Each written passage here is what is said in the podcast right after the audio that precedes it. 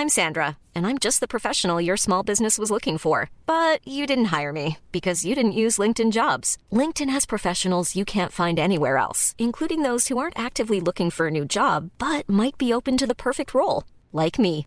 In a given month, over 70% of LinkedIn users don't visit other leading job sites. So if you're not looking on LinkedIn, you'll miss out on great candidates like Sandra. Start hiring professionals like a professional. Post your free job on linkedin.com/people today.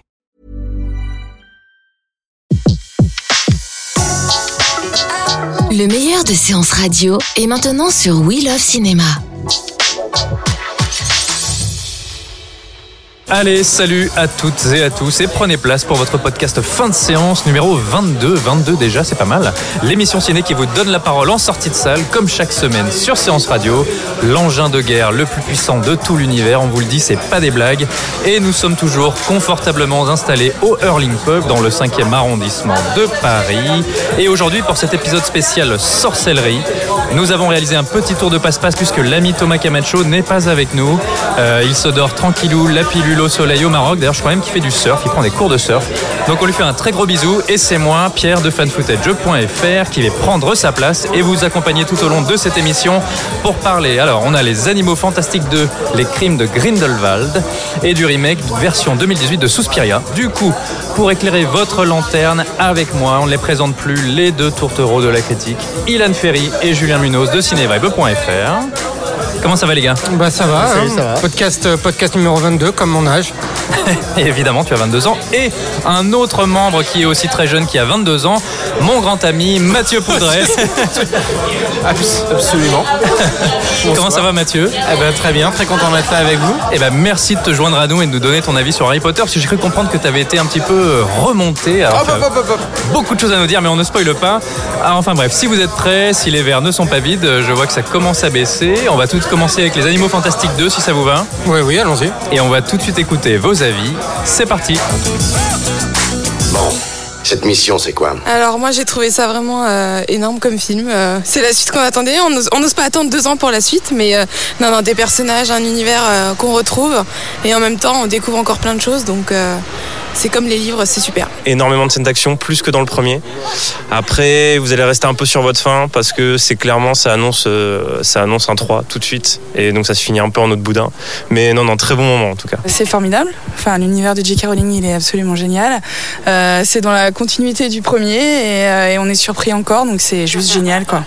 Franchement. Et Johnny Depp très bien aussi, euh, un peu toujours dans le même style, un peu à la Jack Sparrow, un peu taré, mais très très bon aussi, un peu fêlé, mais euh, ouais, non, ça lui va très bien. Et bien moi, je l'ai trouvé super convaincant. Je l'ai trouvé euh, très dans la retenue, euh, très, voilà, vraiment à la hauteur du personnage. Il est, il fait pas des caisses comme il peut en faire dans- sur d'autres films. Je pense que le combat de Johnny Depp, euh, Jude dans le prochain risque d'être euh, assez monstrueux quand même. Et oui, vous l'aurez compris, grosso modo, euh, des avis très positifs. Et c'est moi qui suis allé enregistrer euh, les micro-trottoirs en sortie de salle et j'ai eu beaucoup de mal à trouver un avis négatif, parce que tout le monde était complètement emballé. Ce qui me paraissait un peu surprenant, parce que j'ai pas reçu le film avec autant de, autant de passion. D'ailleurs, Thomas m'a laissé un petit avis à chaud, puisqu'il peut pas être avec nous, il peut pas être parmi nous aujourd'hui. Alors, il a trouvé ça qui était quand même mieux foutu que le premier film, Euh, certes, mais que le rendu global était toujours aussi fade, euh, que les aventures à Paris, bah, c'était vraiment un Paris euh, de décor en carton, que l'intrigue était trop longue, qu'il y avait trop de personnages. Par contre, comme le premier, au moins le bestiaire était très sympathique. Euh, donc du coup, je suis curieux d'avoir vos avis. Euh, qui c'est qui veut commencer? Tiens, Ilan. Moi Pourquoi Ouais, Qu'est-ce vas-y, que- je t'en Qu'est-ce prie. que je t'ai fait Parce que je vois tes yeux qui scintillent, je sais que tu as envie de parler. Mais mes yeux scintillent toujours quand je suis à côté de toi. Euh, bah écoute, le film, moi je vais en parler comme d'un profane, c'est-à-dire un mec qui est pas spécialement fan d'Harry Potter, qui est pas spécialement fan non plus des, des animaux fantastiques. J'ai jamais lu aucun bouquin. J'ai vu, j'ai vu les films, mais c'est tout. Le premier m'avait pas laissé un souvenir impérissable. J'avoue qu'il m'avait laissé ni chaud ni froid. Et le deuxième, ça m'a un peu fait le, le même effet, c'est que c'était un truc très lisse. euh, comme, euh, comme le veut l'expression consacrée que j'utilise beaucoup, à savoir le, le film Tefal. J'adore cette expression. ouais. je, peux, je peux Il y a- citer il y a- il y a- oui, vas-y, cite, cite. le film qui glisse mais qui n'adhère pas. Voilà, ouais, c'est beau. J'aime bien quand tu le dis. Je trouve ça excellent. Euh, donc, on, voilà, on n'est on n'est pas sponsorisé par Tefal. Aucun placement de produit dans ce podcast, on vous rassure. Que tu dis Sauf pour la bière, que je dis, que je sais. Euh, alors, moi, je vais en parler, euh, comment dire, en fait, on va dire que les Animaux Fantastiques 2, euh, j'ai eu l'impression en fait de voir, euh, de voir un énième X-Men. Ouais. Sauf que euh, à la place des mutants, tu as, tu as les sorciers. C'est exactement un peu pour moi hein, la, même, la même structure dramatique que tous les films de super-héros et particulièrement les X-Men. D'un côté, tu as le grand méchant sorcier qui veut soumettre. qui veut soumettre les humains et à titre, à titre soi-disant préventif, parce que les humains ont peur de ce qui est différent et qui pensent que la paix n'est pas possible entre, C'est exactement entre Magneto, et hein. sorciers. C'est Magneto. De l'autre côté, tu as son Némésis euh, qui est prof euh, dans une grande école, qui est amené à devenir un vieux sage, euh, qui transmet, euh, transmet son savoir à des jeunes sorciers. Dumbledore, aka euh, Professeur- Xavier, professeur Xavier. Charles Xavier avec des cheveux et une barbe. Et au milieu de ça, tu as aussi ce ce sorcier qui a du mal, qui est en quête d'identité, qui a du mal à, à maîtriser ses pouvoirs et qui, moi, m'a beaucoup fait penser à Phoenix, mais en mec avec une coupe au bol et la gueule d'Ezra Miller. Donc tout ça, tout Ah, dans la structure m'a fait penser à, à un film, à un film de super-héros, même dans le côté, si tu veux. euh, Exposition assez longue, assez longue des enjeux, morceaux, morceaux de bravoure avec pas mal de poudre aux yeux, puis encore quelques tunnels de, de dialogue pour bien te replacer les enjeux au cas où tu n'aurais pas compris, et puis au final, un final soi-disant déchiant, entre guillemets, avec le petit twist à la fin qui va ouvrir sur euh, forcément un troisième, voire quatrième, quatrième volet. Donc Mais- pour moi, c'était c'était un Marvel avec des sorciers. Quoi. J.K. Rowling avait annoncé 5 films. hein. Eh ben, on n'est pas dans la merde. Aïe, aïe, aïe. Aïe aïe aïe, Mathieu, je t'entends dire aïe aïe aïe. Qu'est-ce que t'as à dire sur le film? Vas-y. Euh, bah, moi, je, je vais rentrer directement dans le vif du sujet. Moi, j'ai- je suis non seulement déçu, mais je suis en plus euh, un peu en colère finalement. Ah oui? Parce que je trouve que c'est un film. Déjà, je trouve que c'est un film feignant qui finalement vient pas nourrir vraiment la mythologie du monde que nous a inventé J.K. Rowling. Je trouve que c'est un film qui est pas inspiré. L'histoire euh, tient un peu de choses. Moi, j'avais pas forcément vu ce parallèle, mais je suis assez d'accord avec toi. Finalement, on est en train de rentrer dans, un moule de films euh, qu'on voit à droite à gauche, un peu partout. Et je trouve qu'on perd, euh, on, on perd la magie. Et c'est un peu l'image que j'ai eue en sortant du film. Moi, il y a une image que je retiens dans le film. C'est alors si c'est pas du spoil, on a vu ça dans les bandes annonces, on sait qu'on va revoir Poudlard, on va revoir des personnages bien connus euh, de l'univers d'Harry Potter. Et il y a ce plan terrible de la grande salle de Poudlard que tous les, fans d'Harry Potter connaissent bien et qui est vide, qui est déserté. Et pour moi, c'est un peu ça le film. Il n'y a plus âme qui vive dans, l'univers de J.K. Rowling, en tout cas dans ce qu'on en fait aujourd'hui au cinéma. Et moi, je suis reparti euh, de ce film avec cette, euh, cette frustration. Il y a des moments en regardant le film, j'avais l'impression euh, qu'on essayait de me, de me gaver, en fait, de me nourrir en- peut-être en m'expliquant euh, des origines de certains personnages, en, essayant de, nourrir cette mythologie, mais finalement avec, soit des détails dont on se moque, soit, des, choses qui marchent pas forcément, qui parfois je trouve sont en contradiction même avec ce qui avait été créé dans les premiers films. Moi je me dis quelque part c'est euh, un peu ce que c'est un peu ce que je reproche au film en fait. On nous nourrit de tout un tas de trucs qui moi personnellement m'ont pas forcément intéressé. Et au-delà de ça, l'histoire en tant que telle, moi je trouve que c'est un film pendant lequel la moitié du film il ne se passe rien. Les personnages sont dans l'attente qu'il se passe quelque chose. Il y a quand même un, moment, une scène dans le film où les deux personnages principaux sont assis à la terrasse d'un café. Oui, parce qu'à Paris on a de flâner à la, terrasse d'un café et ils attendent qu'une plume, une, une vieille plume, tout est filoché, une plume usée. Alors est-ce que c'est la plume de J.K. Rowling qui a perdu son inspiration? Je sais pas. Mais ils leur disent finalement, tiens, qu'est-ce qu'on va, qu'est-ce qu'on va faire? Ils attendent en fait que- qu'il se passe quelque chose. Et ben moi, c'est c'est- c'est ce que je ressentais sur mon siège. Et d'ailleurs, en plein Paris, crac, il croise la bonne personne. Oh, eh ben tiens, et l'aventure peut continuer. Alors qu'on te dit que Paris c'est quand même une grande ville, ma petite dame, hein, je peux pas, euh, je peux pas savoir où est la personne que vous cherchez. Et, et- et alors, et alors Paris, parlons-en un instant. Mais, mais j'ai rarement vu un Paris aussi moche au cinéma. Alors je crois qu'ils n'ont pas du tout tourné de plan à Paris. Ouais. Et quelque part, je trouve que c'est c'est- du carton. C'est- du carton. Et c'est feignant. Et je trouve qu'il y a des moments, je m'ennuyais tellement dans le film que du coup, je passais un temps infini à regarder ce qu'il y avait dans les arrière-plans, dans les décors. Et je me souviens de passages comme ça, notamment à un moment, donc quand on est à Poudlard, on, est, euh, on assiste à un cours avec Dumbledore, et je regardais un petit peu les petits objets qui, qui venaient décorer la salle, et alors, alors c'est fait, c'est placé avec une fainéantise sans aucun sens. On a l'impression que c'est des, des petits objets qui ont été imprimés entre midi et deux euh, avec une imprimante 3D à la va-vite. On perd ce côté, euh, enfin, je sais pas, dans les premiers films Harry Potter, il y avait cette... Mais une vraie richesse. il y avait, ouais, ouais, il y avait une riche. richesse visuelle. Une Là, générosité, C'est hein. c'est feignant. c'est- Bah, la, la magie, la magie a un peu disparu. Enfin, je trouve que le souffle euh, fantastique, magique, c'est essoufflé. Le souffle s'est essoufflé. C'est pas très beau de dire ça, mais c'est ce que j'ai ressenti. Je sais que Julien, tu avais un petit mot à dire aussi. euh, Non, bah, je suis assez d'accord en fait. euh, Toi qui vous- es pas vraiment fan alors, de la moi saga. qui suis pas du tout fan d'Harry Potter, hein, je pense que ceux qui ont écouté notre podcast sur la prophétie de l'horloge et le- la ressortie du premier Harry Potter l'auront compris. ils ont entendu que Donc, t'avais perdu ton je âme les, je les rassure, hein, je vais pas encore m'étendre sur le côté j'aime pas Harry Potter, tout ça. C'est juste que moi je l'ai pris. C'est le premier Harry Potter que je vois depuis le 3. Ah oui. Donc euh, ça remonte.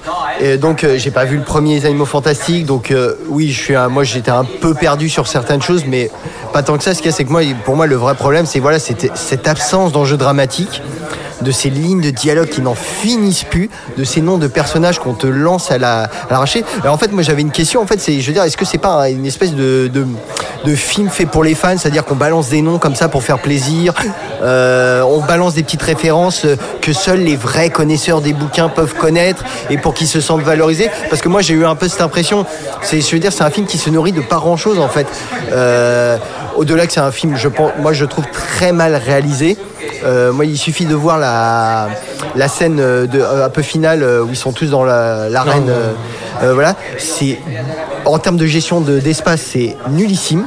Enfin bon, c'est David Yates. hein. Je veux dire, moi, David Yates, le seul film que. attends, on va juste préciser, David Yates qui a quand même réalisé L'Ordre du Phénix, Le Prince de Sang Mêlé, les deux parties des Reliques de la Mort et le premier Animaux Fantastiques. Donc c'est lui le gros réalisateur Finalement, les quatre Potter. derniers films de. Ouais. Moi, ma seule expérience de. David Yates, c'est euh, son Tarzan, en fait, euh, il y a quelques années. Ce film que plus personne ne se souvient. Moi, je me souviens très bien parce que c'était quand même nullissime. Et en termes de mise en scène, c'était une catastrophe. Et je me suis dit, c'est vrai, il est vraiment mauvais, ce, ce- ce metteur en scène. Et je me dis, si tous les, les Harry Potter que je n'ai pas vus réalisés par lui sont du même acabit, ça doit être vraiment horrible. Et- Je, je sais que moi, c'est Harry Potter, je les ai trouvés tous grosso modo assez fades, très gris. Je trouvais qu'on avait perdu énormément en termes de direction de la photo et de direction artistique. Et d'ailleurs, je trouve que la direction artistique est assez artificielle dans les animaux fantastiques, je la trouve assez faible. Mais alors, tu parlais de fanservice et de, de, de clins d'œil qu'on fait comme euh, par-ci par-là pour euh, plaire aux fans. Il y a notamment cette communication qui a été faite sur Twitter et les réseaux sociaux autour du personnage de Nagini. Donc qui était simplement euh, le serpent de Voldemort dans les précédents films. Et là, ah non Ah, c'est- Alors c'est pas un spoil, hein, ça a été révélé mille fois sur Internet avant la sortie du film. Ah non, regardez, depuis le début, vous pensiez que c'était juste un serpent, mais non, c'est un personnage. En fait, c'était. Alors, ils ont montré, ils étaient très fiers de dire que c'était une actrice euh, asiatique. Regardez comme on est ouvert, etc. C'est très bien. Mais qu'est-ce qu'on s'en fout de savoir qu'en fait, euh, ce serpent devient. Voilà, tu vois, je connaissais pas l'explication. Moi, Oui, ça, et- ça et m'est d'ailleurs, c'est totalement personnage- passé euh, au-dessus de la tête. Mais pendant tout le film, je me suis dit, comme beaucoup de personnages dans le film, je me suis dit, à quoi tu sers Mais ben, ce personnage ne sert à rien. Voilà, non, mais c'est comme beaucoup. Moi, je trouve qu'il y a beaucoup de personnages qui ne servent absolument à rien ou qui ont une petite utilité à un moment clé du film où, euh, euh, voilà, mais c'est vraiment très rapide. Et euh, je me suis dit, enfin, voilà, moi, en- sans, sans parler de l'univers Harry Potter, c'est que je trouve que euh, dramatiquement, en termes de dramaturgie, en termes de, de scénario, tout ça, scénaristiquement, c'est un film très pauvre. Moi, j'aurais du mal à le pitcher, honnêtement. euh, Enfin, finalement, il se passe quoi Bah, dans je ce trouve film, qu'Ilan l'a bien résumé quoi. C'est enfin c'est X-Men quoi. C'est euh, il y a les il y a les bons sorciers, il y a les mauvais sorciers et il y en a un qui est au milieu qui doit décider de quel côté il va se ranger. Ben, en- Et et un grand vide d'une heure, et- d'une un heure. grand vide d'une heure et demie. Et en termes d'enjeux dramatiques, moi, ce qui m'a vraiment gêné, parce que ah bah bon, il n'y a pas d'enjeux dramatiques. Disons qu'il y a des enjeux dramatiques, mais ils sont ils sont très très faibles. Et pour que le spectateur ressente quelque chose et pour que le spectateur s'y intéresse, enfin le spectateur, euh, il y en a qui ont aimé, mais moi, du moins, trouve qu'on crée des artifices de toutes pièces. Et là, ce qui m'a gêné, c'est qu'on sent la plume de J.K. Rowling derrière. On sent les efforts scénaristiques pour créer de la tension, créer de l'empathie envers les personnages. C'est-à-dire que dans ce film, tout le monde a, un- a une histoire d'amour contrariée. Tout le monde est amoureux de tout le monde, tout le monde a été l'amant de quelqu'un à un moment, et en fait il s'est passé quelque chose et on sait pas et on s'aime en secret, etc. tous les personnages, tous les personnages ont un frère ou une sœur cachée. C'est- Il y a que ça. C'est les feux magiques de l'amour. Non mais c'est c'est- c'est les et j'ai pensé exactement ça. C'est les feux de l'amour. Et en fait, alors Il y a un côté très soap ouais. Machin était ta mère, perd. machin était ton père, et, et on s'y perd, comme disait. Thomas, il y a beaucoup trop de personnages. Enfin, j'ai trouvé qu'il y avait trop de personnages, et des personnages dont on se fiche un peu au final. Oui, ils ont rien à défendre. Pour moi, c'est dans, ces, dans ces éléments-là dont finalement on se moque que enfin, finalement je suis assez d'accord avec toi. Moi je voyais dans la salle, il y avait des réactions à chaque fois qu'il y avait quelque chose qui était en référence ou un clin d'œil ou qu'elle allait nous apprendre un petit peu plus sur un élément d'Harry Potter. Les gens, euh, bah, ça, ça réagissait et ça réagissait bien. Ouais. Mais moi j'avais l'impression de, de- de voir ça. J'avais vraiment l'impression qu'on nous, qu'on- nous balançait des, des trucs à bouffer dans la salle. Tiens, tiens, tiens, je te donne ça. Tout en exemple. se moquant un peu du film précédent, parce que moi, il y a quelque chose. Bah, je suis pas un grand amateur du, du premier Animaux Fantastiques, mais si tu veux, ce personnage d'humain, euh, j'ai oublié son nom, cet acteur euh, avec ses moustaches qui, est- qui était très drôle. on lui efface la mémoire à la fin du 1, puis là, il revient avec toute sa mémoire et on dit simplement Ah oui, ça, le sortilège a pas marché. Bon, bah, pff, très bien, euh, plus facile, tu meurs. Et ensuite, Credence. Le personnage joué par Ezra Miller, qui pour moi est vraiment très très problématique parce que j'ai l'impression que le film ne sait pas quoi faire de lui. Bah, en fait, moi, je- quand j'ai voyé le film, donc euh, voilà, en non connaisseur du tout, Ouais. je me demandais est-ce qu'il jouait dans le premier? Parce que je me suis dit, Voilà. c'est- cette intro, euh, la façon dont le présent, enfin, je me suis dit, ah, j'ai dû louper quelque chose en, en, Eh ben, il voyant était pas dans le premier, C'est sauf un dans- personnage clé du premier d'ailleurs. Il était dans le premier, sauf que dans le premier, il meurt. Et là, on te dit Ah non, en fait, euh, on vous avait pas dit, mais il est pas mort, ça a pas marché non plus. Il meurt dans le premier. Ah bah, moi, Oui, il c'est meurt, ouais. c'est ça dont je me Ils souviens. te le disent dans le deuxième. Non, non, euh, il Et- est pas mort. Et le comme problème, vous c'est l'avez que c'est le, Ça l'objet, pas tous c'est à la le- fois. c'est- c'est l'objet de toutes les convoitises. Et le, le personnage est super effacé. Et je me suis dit, mais euh, alors je me, suis- je me suis dit, est-ce que parce qu'il est dans le premier qu'on l'a eu pris le temps de le présenter et que là on se fait, on s'emmerde plus, on le balance, mais il a rien à défendre, il a rien à jouer, ou est-ce que c'est vraiment il- bah, il est apparu dans le film et on te dit que c'est euh, l'objet de toutes les convoitises et mais c'est un personnage qui est inintéressant qu'on ne comprend pas vraiment enfin on comprend ses, ses motivations mais elles sont tellement pauvres et sa personnalité est tellement pauvre que je, je me suis dit c'est vraiment bizarre quoi Alors, Julien, vraiment euh, effet, euh, Qui avait précisé avant l'émission Bon, je. J'ai pas grand chose à dire sur le film, alors je vais, je vais vous laisser parler, mais là je sens que t'as envie de déverser ta haine. Non, mais c'est même pas de la haine, c'est juste que moi, euh, voilà, je parle que je comprenais pas et de le, ce que vous êtes en train de dire en fait ne me fait que me Conforter, valoriser- me conforter, dans mon opinion en fait. C'est qu'il y avait des vrais, il y a des, il y a des vrais problèmes dans le film qui, euh, pour moi, sont euh, vraiment, sont, enfin, sont vraiment problématiques. Ce que, Mathieu. je- ce que je trouve étonnant d'autant plus dans ce film, parce que le- finalement la scénariste du film c'est quand même J.K. Rowling, parce qu'elle n'aime pas Oui. tout à fait rien. Elle est créditée quand comme on est seule et fan d'Harry. Potter notamment, hein, quand on connaît bien son univers et qu'on y est attaché. Et euh, c'est aussi quelqu'un qui était connu pour avoir écrit Harry Potter, Harry Potter en ayant euh, une idée de la trame euh, complète d'Harry Potter avec le destin de chacun des personnages, la résolution de tous les mystères, etc. au fil des différents tomes et des différents films.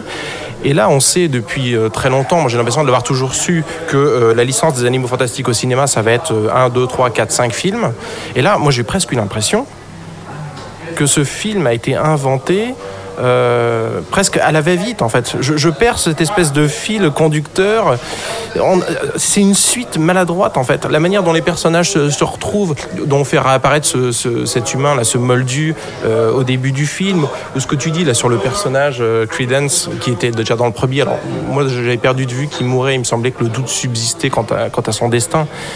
Mais on a l'impression que voilà, le, deuxième film, le premier film a été, a été écrit comme un film unique et finalement le, le deuxième, on s'est dit tiens bon on va faire une suite. Euh, moi je vois pas de lien en fait. Je trouve que c'est maladroit. Je trouve que ça, je trouve que ça se touche pas, ça se colle pas. Les, deux films se parlent pas et je crains, je crains le pire pour la suite du coup.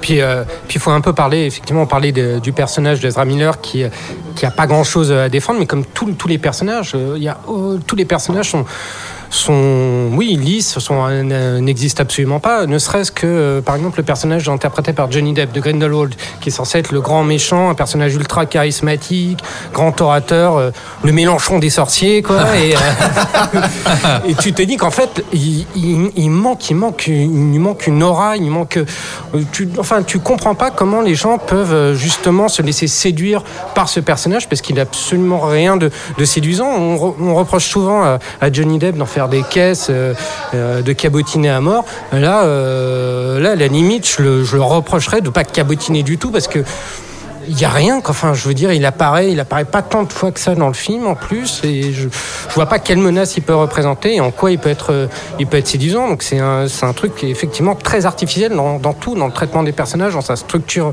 dramatique, dans, dans ce qu'il veut, dans ce qu'il veut raconter, même.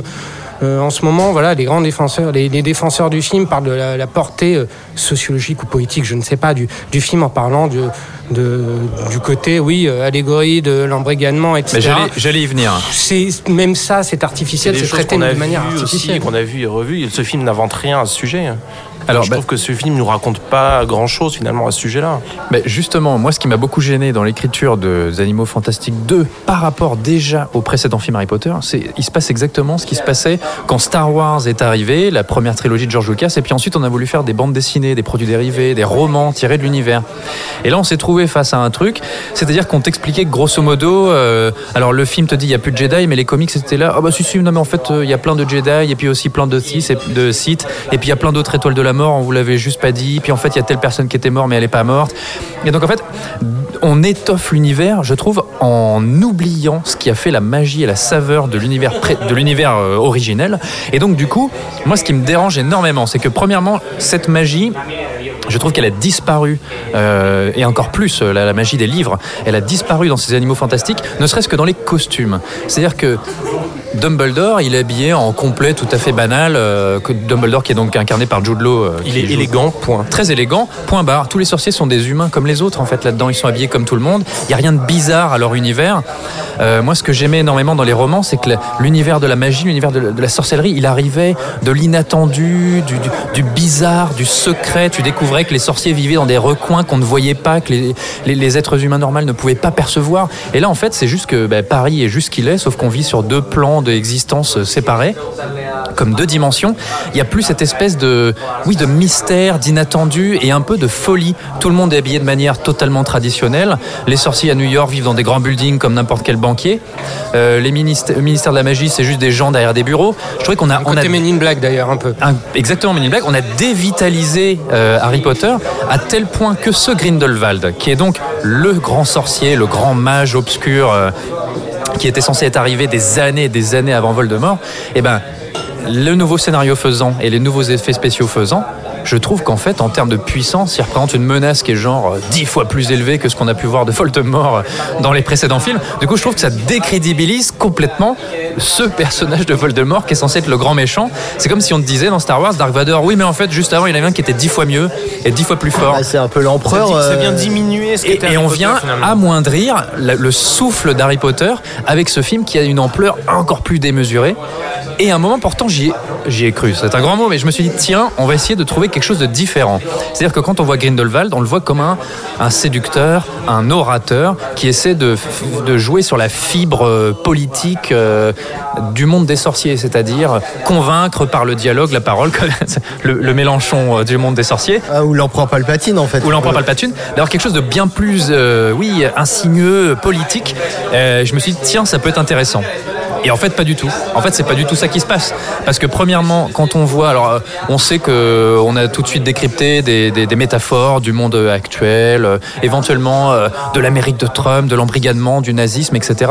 Sauf que quand on voit ses partisans, déjà, on fait euh, ce qu'avaient fait exactement euh, les premiers, les précédents films sur Voldemort, c'est-à-dire que tous ces partisans sont tout pâles, en noir, avec des longs cheveux gras.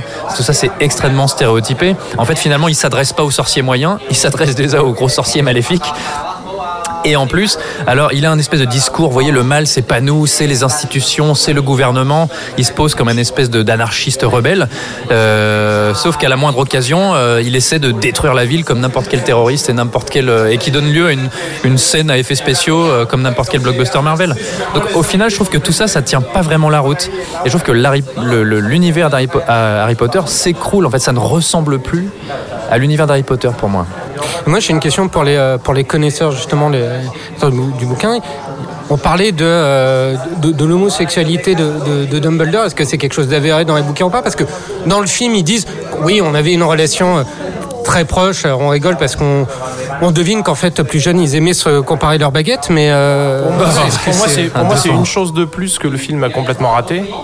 C'est que finalement, on peut imaginer un petit peu tout ce qu'on veut dans cette relation entre Grindelwald et puis, et puis euh, Dumbledore dans les bouquins.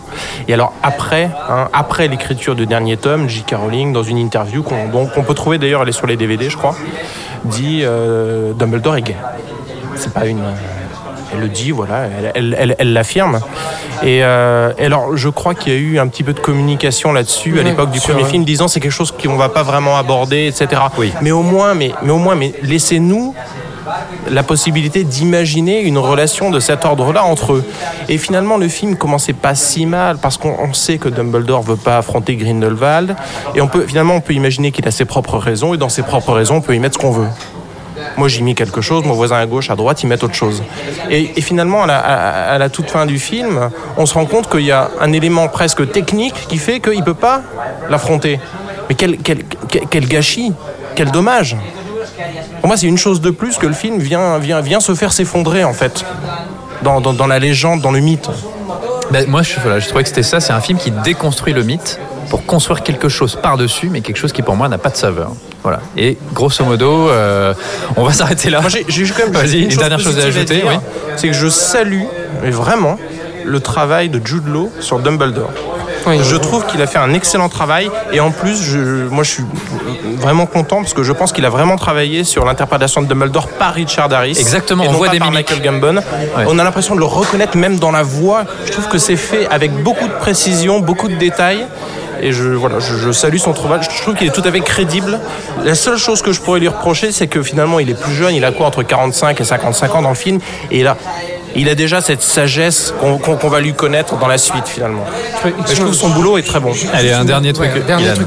Donc juste, je posais cette, cette question parce que justement, quand il y a cette scène qui évoque la, comp- enfin, le lien très fort entre euh, Dumbledore et, euh, et Grindelwald, je voyais les spectateurs à côté de moi qui, euh, qui, qui rigolaient. Donc comme si on était dans un, dans une, euh, eux étaient dans une confidence que moi, en tant que profane, j'avais pas. Donc c'est aussi pour ça que je voulais, je posais cette question, savoir si c'était quelque chose qui était acquis dans le Ah oui, oui, bah, f- dans le bouquin, c'est sous-entendu peut-être plutôt comme une espèce de relation platonique, euh, une, re- une relation très forte entre deux génies, parce que ce sont ça, quand ils sont jeunes, sont deux génies de la magie, et euh, qui débouchent éventuellement sur une histoire d'amour. On ne sait pas trop, ça, ça restait un Et mystère. on ne sait pas mais- de quel ordre. Et on ne sait pas non plus de quel ordre, et je trouvais ça un petit peu dommage que J.K. Rowling communique trop là-dessus. Moi, j'aimais bien la place de l'imaginaire de chacun, Ouais. comme tu le dis, sur le sujet, mais ça, c'est... Peut-être elle a déjà fait une erreur en révélant ça. Ouais, mais ça c'est un problème euh, de beaucoup de. Bah, Star Wars vit exactement la même chose aujourd'hui hein, sur les réseaux sociaux.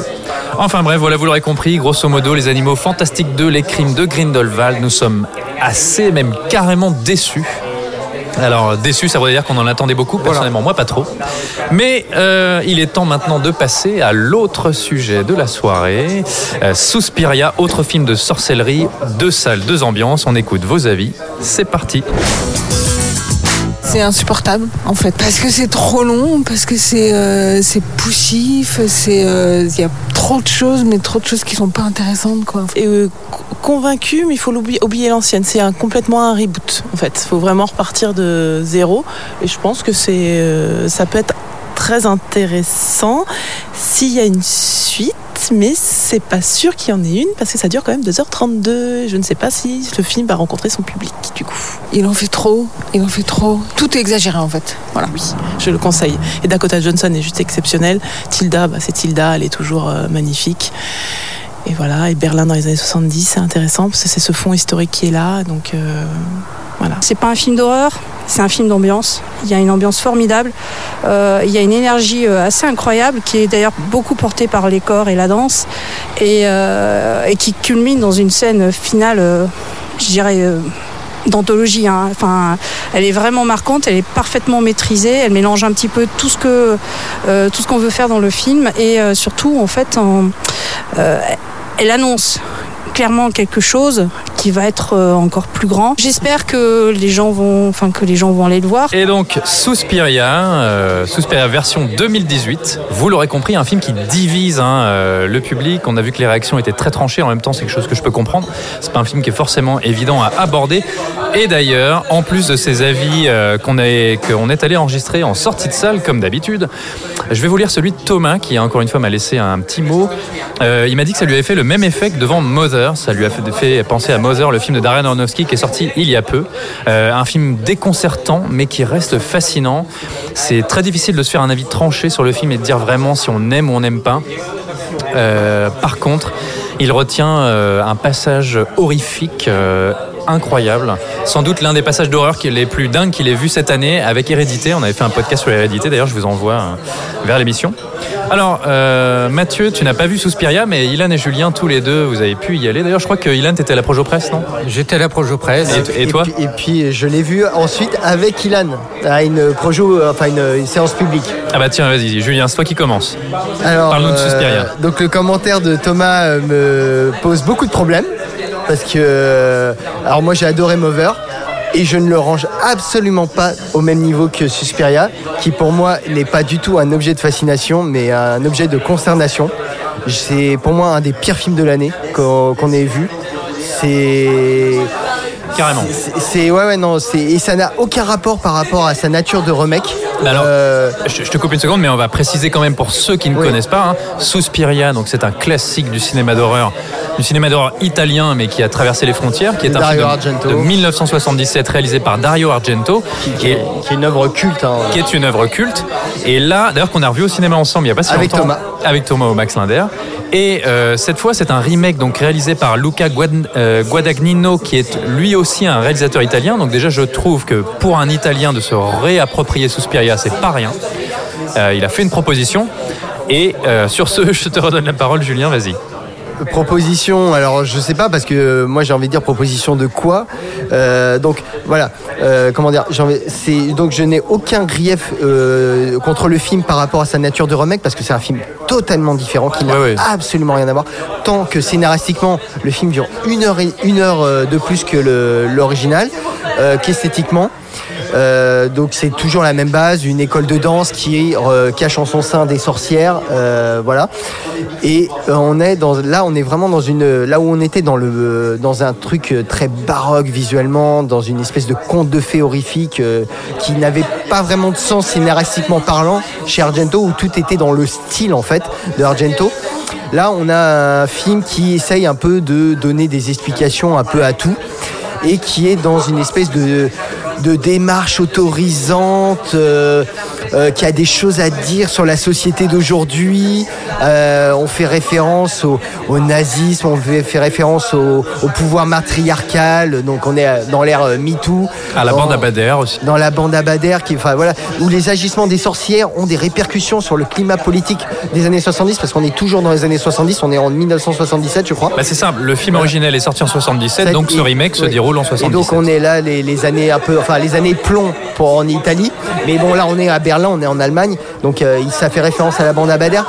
Et ça n'a thématiquement, pour moi, ça n'a aucune cohérence. C'est euh, c'est n'importe quoi. On met des trucs modernes, anciens pour dire, faire penser, faire croire qu'on a quelque chose à dire.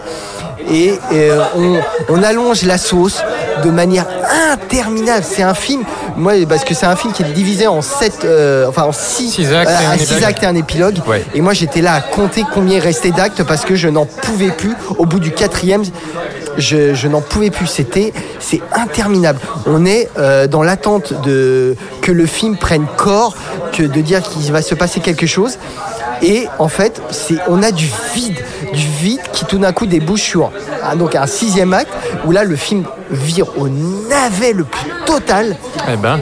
Euh, et parce que voilà, je suis pas en colère parce que. euh, Bah, pourtant, t'as l'air. non, mais je suis, non, non, mais je suis en colère Tu contre fais le bien film. de préciser, hein. Je suis en colère contre le film, mais pas parce qu'il m'a choqué, parce qu'il m'a, il m'a, bah, comme comme certains ont pu l'être pour Mover par exemple, où euh, il y a des gens qui étaient vraiment en colère contre le film parce que ça les a troublés, ça les a, euh, ça les a choqués, ou euh, comme euh, on avait une spectatrice pour Climax qui parce qu'elle a été, a été choquée de ce qu'elle avait vu.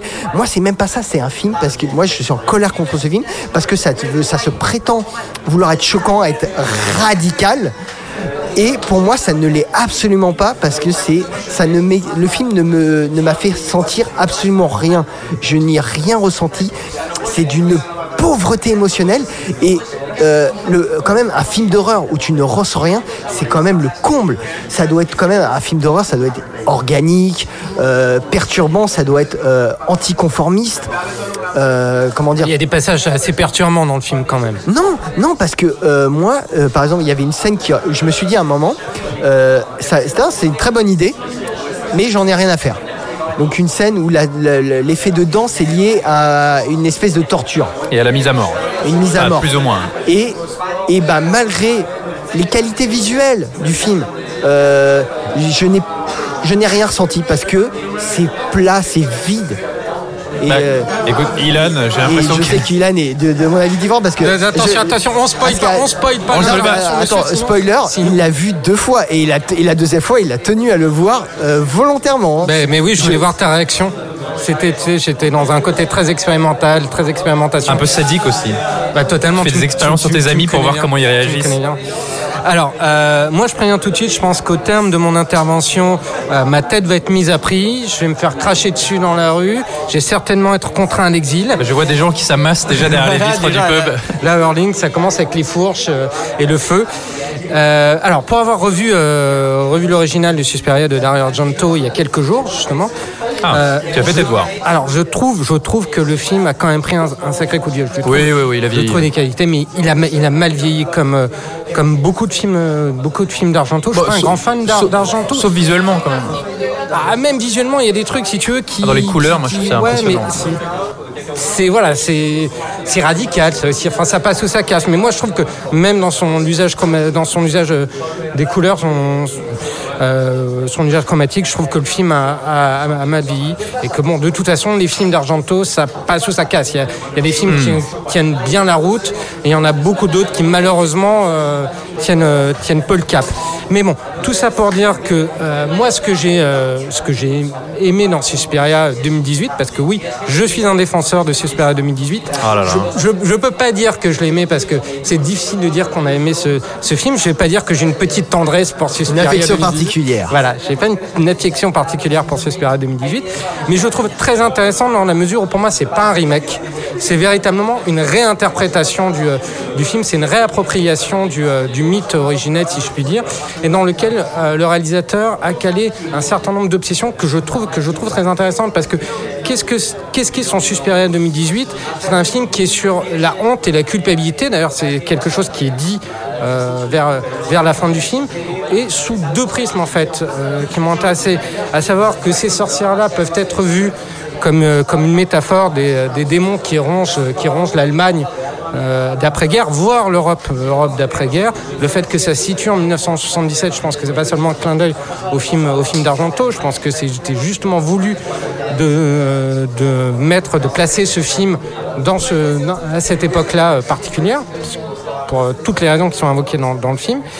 Et il y a une autre chose moi qui m'a que j'ai trouvé aussi très intéressante dans le film, c'est que alors comment dire on, on va, euh, on va mettre fin pour moi à, un, mots. mal- malenten- à un malentendu, excusez-moi. Pour moi, Suspiria n'est pas un film de genre. Pour parle de quel Ce- Celui-ci ou le précédent Suspiria 2018 n'est pas un film, n'est pas un film de genre. Pour moi, voilà, c'est une espèce de d'allégorie sur euh, sur euh, les démons, euh, la, la culpabilité euh, allemande euh, post post guerre, voire voire euh, européenne, mais aussi sur euh, le coming out. Pour moi, c'est un film sur, c'est un film sur, sur le coming out. C'est sur une femme qui par, par la danse, par la découverte de, de son corps, de ce qu'elle fait avec son corps, se débarrasse aussi de cette, cette culpabilité euh, qu'ont voulu lui mettre, euh, euh, enfin, cette culpabilité euh, inhérente euh, au, euh, au milieu dans lequel elle vit, parce que l'héroïne est en fait une, une fille qui vient d'un milieu de mormon ou d'amish, je sais plus. Amish. Donc il y a, y a cette espèce de culpabilisation par rapport, par rapport au sexe, par rapport à la découverte du corps. Il y a des choses qui sont dites quand même. Et j'ai trou- j'ai trouvé ça intéressant. Alors oui, effectivement, le film, euh, pour moi, est radical parce qu'il ose, il ose l'allégorie très intellectualisante. C'est effectivement un film qui est très cérébral, qui joue beaucoup sur ça, sur, sur la métaphore, sur un propos qui est parfois euh, euh, donné, euh, montré euh, à la truelle. À un moment donné, c'est tu la vois bien, ma grosse métaphore. Tu vois mon, tu vois mon propos à quel point il est, il est Ouais. pertinent et à quel point je, je suis intelligent. Effectivement, il y a ce, il y a ce, il y a ce côté-là. Mais je, je- je trouve que c'est que c'est intéressant d'avoir utilisé Suspiria pour ça. Et si je devais utiliser une, une allégorie, on va dire journalistique, je dirais de manière très grossière, très Allez, très grossière. grossier. Voilà, et très caricatural que le Suspiria de 1977 de- d'Argento était un film, euh, comment dire, un film pour, pour lecteurs de MAD et que le Suspiria 2018 est un film pour lecteurs de, de Télérama. Les cahiers du cinéma. hein. Ou les cahiers du cinéma, mais pas dans le sens péjoratif du, du terme, parce que d'un côté, on a un film extrêmement baroque qui joue avec les codes du genre et qui se, euh, qui se revendique être un film de genre. Et de l'autre côté, on a un film qui se veut beaucoup plus cérébral, beaucoup plus intellectuel et qui donc appelle à une autre sensibilité. Et ça ne veut pas dire que, que, celle de 1977 est moins bonne que celle de 2018. Et inversement, je pense que c'est deux sensibilités différentes et qu'à un moment donné, il faut aussi accepter l'idée de se réapproprier un matériau d'origine pour en faire quelque chose d'extrêmement personnel. Donc c'est en ça que je trouve le film Enfin, extrêmement ça reste quand même très prétentieux, excuse-moi, mais euh, parce que quand tu parles de sexualité dans le film, c'est quand même, voilà, on va t'expliquer ce que c'est la sexualité, ben on va montrer une héroïne qui se masturbe. Mais le Argento, il avait même pas besoin de ça pour expliquer la, la sexualité de son héroïne qui était asexuée, mais ça passait par les symboles, ça passait par l'image. Là, c'est juste, voilà. C'est te- pas la même approche. C'est pas la même approche, mais euh, la- l'approche du, du film de 2018, elle est complètement, euh, comment dire, c'est ça, c'est prétentieuse. Elle se veut intelligente et en fait, c'est juste bateau, quoi. C'est si tu le prends effectivement comme ça. C'est moi je comprends qu'on puisse avoir un rejet, un rejet pour ce pour ce film, qu'on puisse se dire non mais attends ce film me prend vraiment me prend vraiment pour un con et se prend pour plus intelligent qu'il n'est. Il a il a ce côté-là, mais il y a aussi une recherche au niveau de au niveau de l'image, au niveau du sound design, au niveau de la, de, de la mise en scène. Il y a des choses qui sont extrêmement intéressantes dans le film. Donc voilà, je, je trouve que le, le film ne devrait pas, ne devrait pas s'arrêter juste euh, à un a priori qu'on pourrait avoir sur son côté euh, intellectualisant ou beaucoup trop, beaucoup trop cérébral. Eh ben, écoute, euh, je suis désolé, Ilan, mais je vais pas rejoindre. je, je ne vais pas te rejoindre. Alors, je suis, je suis pas tout à fait dans le camp Julien parce que je suis pas aussi énervé contre le film que lui.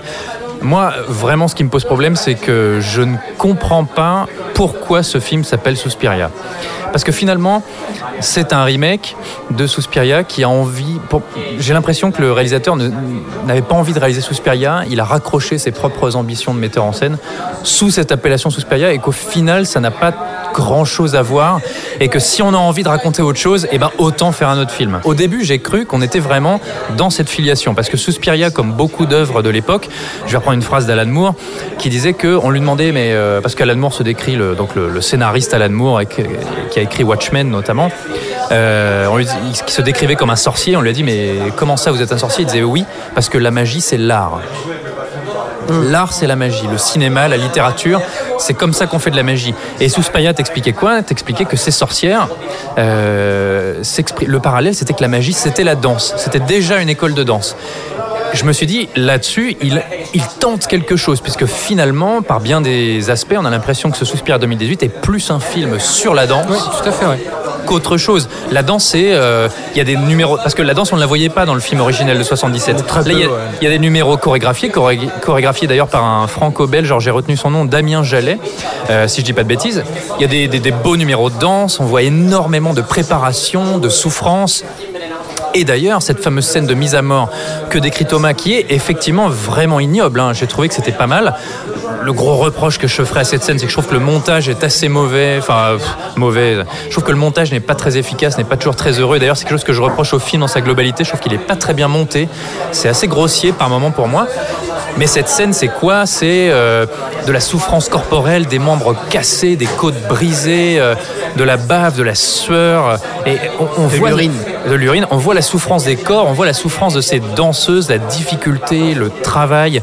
Et à un moment, j'ai cru que c'est ça qu'il voulait nous dire, que ce serait un film aussi sur le milieu de la danse.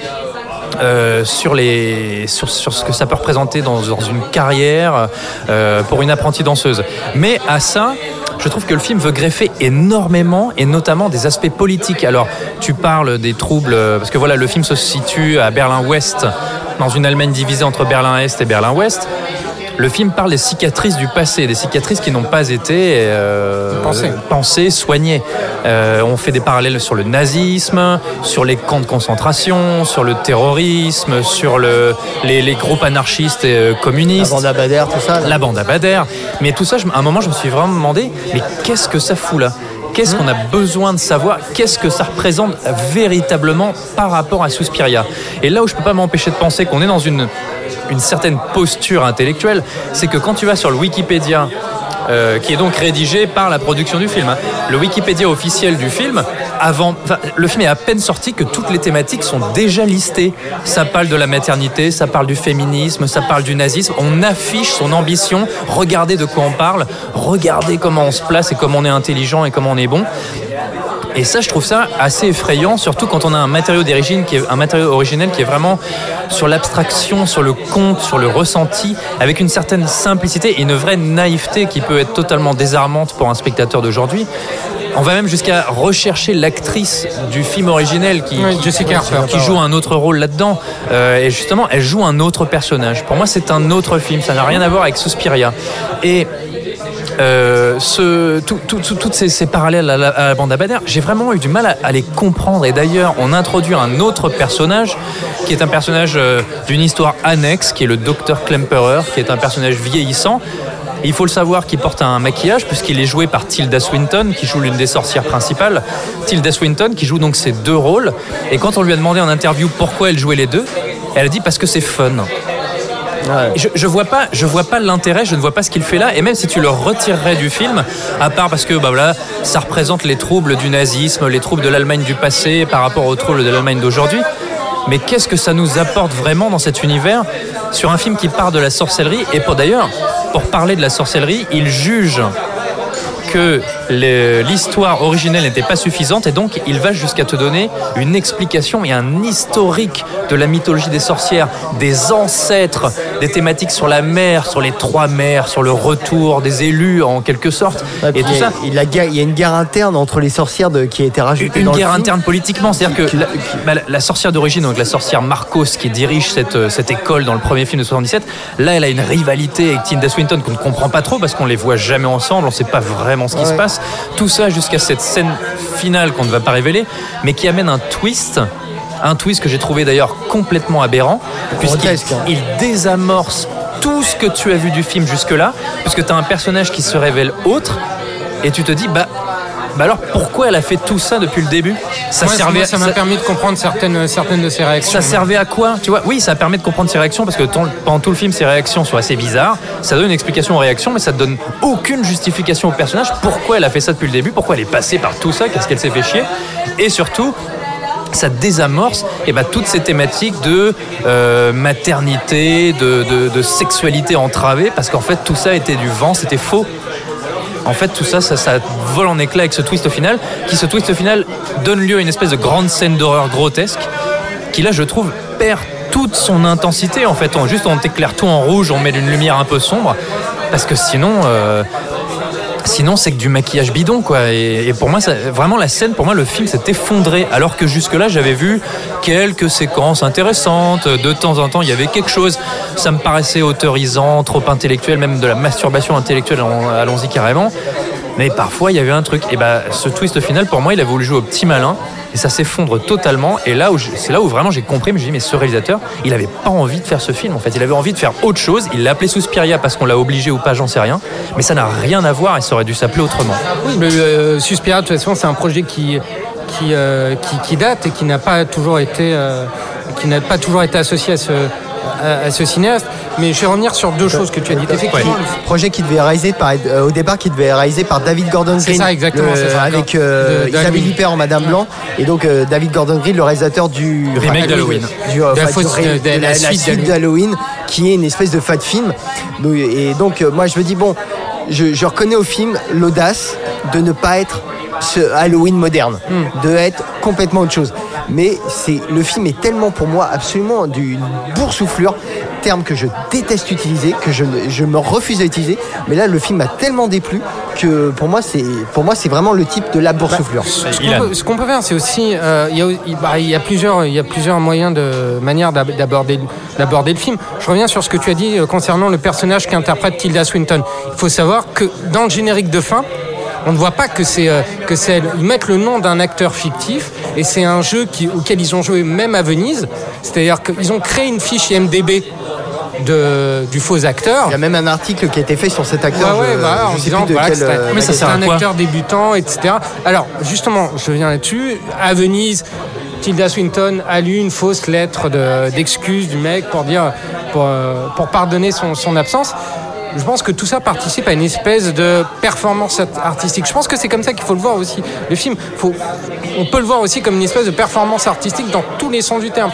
Devant l'écran, derrière, de- derrière l'écran. C'est aussi ça qui peut, qui, peut, rebuter. Moi, je reconnais, euh, je reconnais au film effectivement des défauts, tous ceux que j'ai évoqués tout à l'heure qui, se croit un peu trop intelligent. Parfois, il tombe dans son, dans, dans, dans- dans son propre piège, mais au moins, parmi toute la galaxie de remakes indigents qu'on a eu, qui étaient des copier-coller ou des faux ou des, euh, des espèces de fan-films qui n'avaient aucun intérêt, au moins, il a l'audace de, pro- de proposer autre chose. Alors, on adhère, on n'adhère pas, mais au moins, il suscite quelque chose.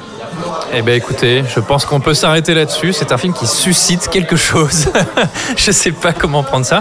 En tout cas, allez vous le voir, euh, allez le voir. Faites-vous votre avis. Bon, vous l'aurez compris, euh, Julien est carrément en colère. Moi, je suis vraiment mitigé. C'est un film que je vais oublier très rapidement. Et bah Ilan, euh, Ilan, Bah, le, moi, moi, moi, je l'ai vu deux fois. bah, Ilan, le défenseur de la cause des opprimés. C'est Bah, comme ça qu'on le connaît. le, un le grand film cœur. m'a troublé, si tu veux, pour que je vois un film deux fois, faut qu'il faut qu'il y ait quelque chose vraiment intéressant à creuser, si je puis dire. Allez, merci à Delphine, Ingrid, Isabelle et à toutes celles et ceux qui ont gentiment accepté de nous donner leurs avis en sortie de salle. On vous remercie vraiment du fond du cœur. Pour nous retrouver, ma foi, c'est fort simple. hein. On est à peu près sur toutes les applis podcast. Donc Apple Podcast, Spotify, SoundCloud et compagnie. Vous connaissez la chanson. N'hésitez pas à partager, à liker, à laisser des commentaires et des étoiles. Vraiment, ça peut, ça peut nous aider. N'hésitez pas surtout même à vous abonner. On a besoin de vous, les amis. Sur Twitter, vous pouvez nous retrouver sur fin de underscore séance, fin de séance. Et sinon, bah, euh, venez carrément euh, boire un verre avec nous au Hurling. hein, ça nous ferait vraiment très plaisir. On est là quasiment tous les vendredis euh, au Hurling, donc le pub dans le 5e arrondissement de Paris, près du Panthéon. C'est notre QG, notre bar. On est comme à la maison. Euh, D'ici là, eh bien, merci beaucoup, Ilan. Merci à toi, Tom Pierre. Tom Pierre. C'est Tom Pierre. Prénom composé. On te retrouve sur quoi, Ilan? On me retrouve sur, euh, on nous retrouve Julien et moi sur cinevibe.fr et sur Twitter cinevibefr tout attaché. Eh ben, du coup, merci, Julien. voilà, des Euh, tweets, des jeux concours. Merci, ouais. Des tweets et des jeux concours Ouais, des tweets et des jeux concours. On Qu'est-ce qu'on peut gagner? Ouh là, on va bientôt gagner euh, un coffret Rambo. Euh, trop- Je peux jouer Tu veux jouer En tout cas, merci Mathieu pour ta première émission. Comment tu t'es senti Bah, merci à vous, je me suis senti très bien, très bien accueilli. Bah écoute, euh, C'était un plaisir. Oui, on est chaleureux, on est entre nous.